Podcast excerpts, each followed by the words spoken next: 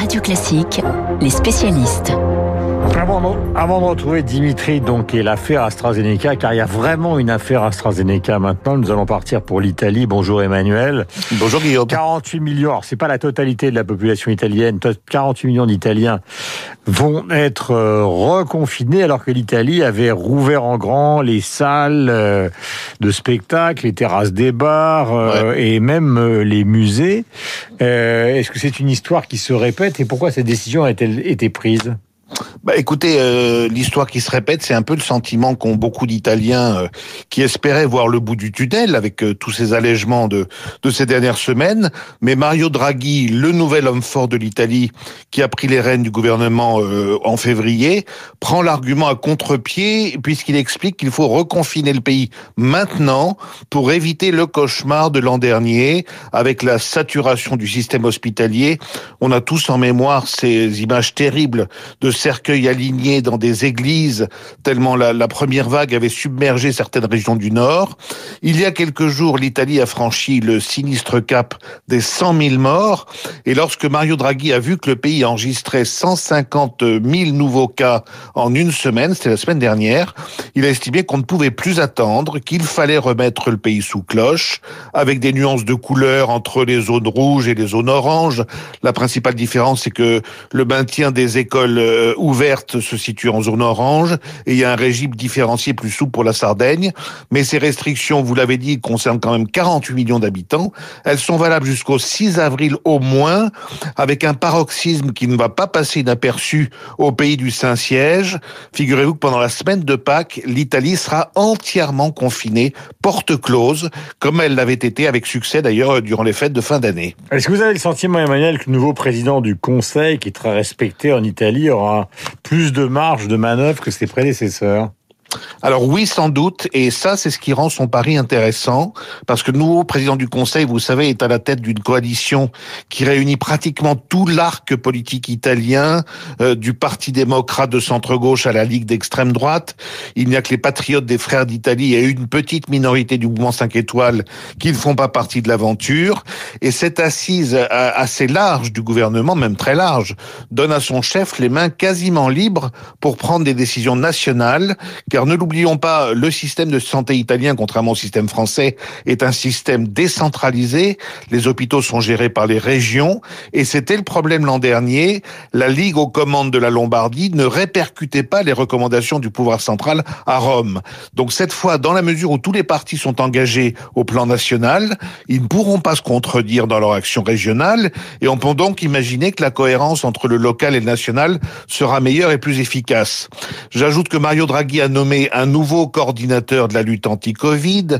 Le manager de start-up Domenico Arcuri est remplacé par un militaire, un général féru de logistique, en misant sur un reconfinement massif et sur l'accélération de la vaccination pour atteindre 500 000 injections par jour.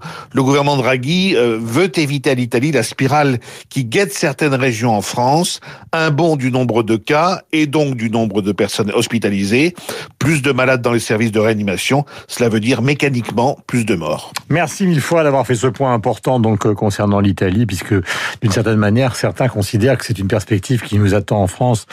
Le reconfinement, on en parlera avec Odile Launay tout à l'heure. Maintenant, il reste cette affaire euh, euh AstraZeneca. Dimitri, euh, l'Europe est en train de taper du poing. Le patron d'AstraZeneca a l'air beaucoup plus tranquille. Euh, c'est une double affaire, c'est-à-dire un, c'est un problème de livraison, et deuxièmement, c'est un doute sur le vaccin. Oui. Alors sur le vaccin, on va commencer par lui.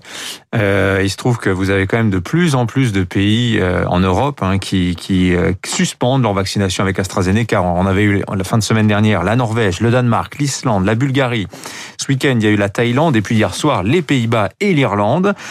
Pourquoi? Eh bien parce que on a vu apparaître des cas graves de caillots sanguins, mhm. thrombose, hein, euh, bien d'embolie pulmonaire sur des adultes qui venaient de se faire vacciner. Alors Alain Fischer, qui était face à moi sur Radio Classique vendredi, disait attention, faut pas s'emballer. Il y a oui, il dit c'est 0,5% des cas au, au, grand maximum. Oui, puis il disait il y a concordance effectivement des maladies de ces de ces maladies exceptionnelles avec la vaccination ça veut pas dire causalité. Ah bah écoutez, c'est pas si évident que ça, parce que si AstraZeneca dit nous avons passé au crible euh, les données de plus de 17 millions d'Européens vaccinés. Il n'y a aucune preuve de risque accru de notre vaccin. L'OMS dit, elle, il n'y a pas de preuve euh, particulière non plus, il n'y a aucun risque. Mais l'Agence européenne du médicament estime bah, que justement ce fameux lien de causalité entre le vaccin et la maladie, eh bien, il est probable dans certains cas. Donc, il y a quand même un sérieux doute qui s'installe. D'ailleurs, euh, quand vous allez dans les centres de vaccination, vous avez des gens aujourd'hui qui déprogramment leur vaccination s'ils apprennent que ça doit se faire avec AstraZeneca. Alors, et il y a aussi, effectivement, vous l'avez dit, bah, la livraison l'accident industriel, avec ce chiffre quand même qui est terrible, donné par Bercy, par Agnès Pannier-Runacher, qui dit qu'à la fin du trimestre, là, dans 15 jours, AstraZeneca n'aura livré que 25% des doses qui avaient été promises. 25%. Enfin, franchement, c'est un véritable fiasco. AstraZeneca... Surtout que c'est celui que nous avons acheté le plus. Oui, voilà. Alors, effectivement, est-ce que on paye pas un petit peu notre radinerie? Ça, c'est un peu la question qu'on se pose, parce qu'effectivement, le vaccin Pfizer, euh, celui de Moderna, on le sait, sont assez rares en France. Ils sont réservés aux personnes les plus âgées, celles atteintes des plus graves comme comorbidité. Euh, pour le reste de la population, globalement, c'est le vaccin d'AstraZeneca qui a été massivement choisi parce qu'il est le moins cher, parce qu'il est aussi le plus facile à conserver. Il y a cette alternative Johnson Johnson qui devrait pas tarder à arriver, qui permettra peut-être de suppléer les défaillances d'AstraZeneca. On sait, ils ont eu des problèmes avec leur site en Belgique. Et de surcroît, les États-Unis ont annoncé la semaine dernière qu'il était hors de question que les doses d'AstraZeneca produites aux États-Unis traversent euh, l'Atlantique pour venir chez nous. Bref, la campagne vaccinale patine et c'est en partie à cause du labo anglo-suédois. Merci beaucoup. 7h47, nous avons rendez-vous avec le journal imprévisible de Renaud Blanc. Sachez, nous l'écouterons tout à l'heure, que Yo-Yo Ma, le célèbre violoncelliste, euh, s'est fait vacciner dans le Massachusetts et pendant les 15 minutes nécessaires, après la deuxième piqûre, il a improvisé un petit concert pour remercier les soignants. Ça devait être sympathique.